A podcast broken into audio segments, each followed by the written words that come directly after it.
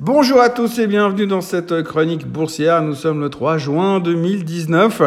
Après une semaine raccourcie, la seule pensée qui me vient à l'esprit, c'est de me demander quand sera la prochaine.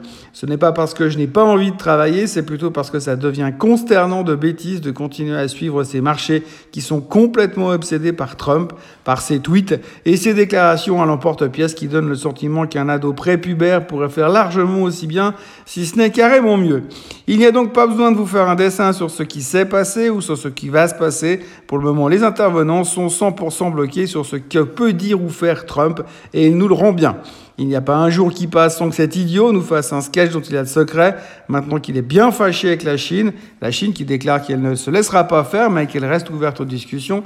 Trump vient de s'attaquer au Mexique. Je vous recommande de prendre des vacances au plus vite avant que le locataire de la Maison-Blanche se rende compte qu'il il y a aussi un pays au nord et que contrairement à ce qu'il pense, il n'y a pas la mer et non, la terre n'est pas plate. La dernière idée de génie euh, de Trump a donc été d'annoncer des nouveaux tarifs douaniers sur les marchandises en provenance du Mexique.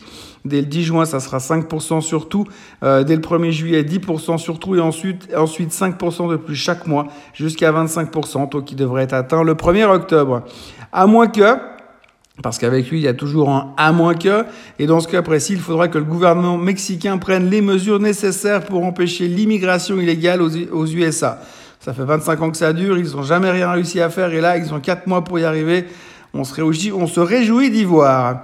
La bonne nouvelle, c'est que Trump est capable de tourner la veste à tout moment, juste parce que tout d'un coup, il a pensé à autre chose, vu qu'il ne peut penser qu'à une seule chose à la fois. Chose est-il que c'est la panique sur les bancs du Sénat et du Congrès, puisque certains sont en train de se dire qu'il faudrait peut-être songer à l'empêcher de faire n'importe quoi, parce qu'actuellement, mis à part se fâcher avec tout le monde et mettre un frein, frein à la croissance, on ne voit pas trop ce qu'il fait. Euh, certains pensent même que son comportement bipolaire pourrait empêcher les USA de battre le record de la plus longue période d'expansion économique qui pourrait être battu en fin d'année. Bref, quoi qu'il en soit, les marchés sont totalement paniqués, même si tout le monde savait que ça baisserait. Les investisseurs se ruent sur le 10 ans américain comme si c'était le Graal.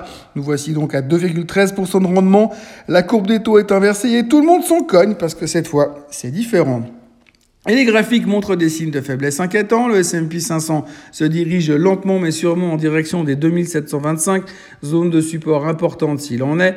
L'indice des semi-conducteurs est en grande difficulté si vous regardez le graphique du rendement du 10 ans, cela vous donnera l'expression graphique de la phrase on ne rattrape jamais un couteau qui tombe ou en anglais Never Catch a Falling Knife. Mais le pire dans tout ça, c'est qu'aucune donnée fondamentale, aucun meeting de banque centrale comme celui des Australiens qui devrait baisser les taux demain, ou comme celui de la BCE qui, devrait tenter de donner un coup de pouce à l'économie ce jeudi, même aucun chiffre de l'emploi qui seront euh, publiés vendredi ne peuvent enrayer la machine Trump que Trump a mis en marche. Nous sommes totalement omnubilés par les déclarations de Trump et la seule chose qui peut nous sauver, c'est Trump lui-même. Autant vous dire que c'est pas gagné, puisque dans l'état où il est, il est capable de tout.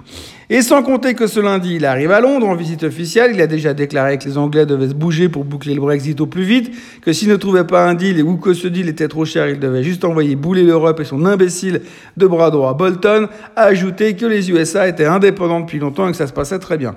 Ben justement, parfois on se demande. Trump devrait donc dispenser la bonne parole en Angleterre durant ce début de semaine et montrer son soutien à Nigel Farage, qui est un good guy and an intelligent one, selon le président décérébré. En résumé, si l'on devait faire simple, on dirait que sans Trump, on ne se porterait pas plus mal, mais que comme il est là, on ne, on ne peut bientôt plus rien faire en finance sans avoir une connexion Twitter en direct avec la Maison Blanche.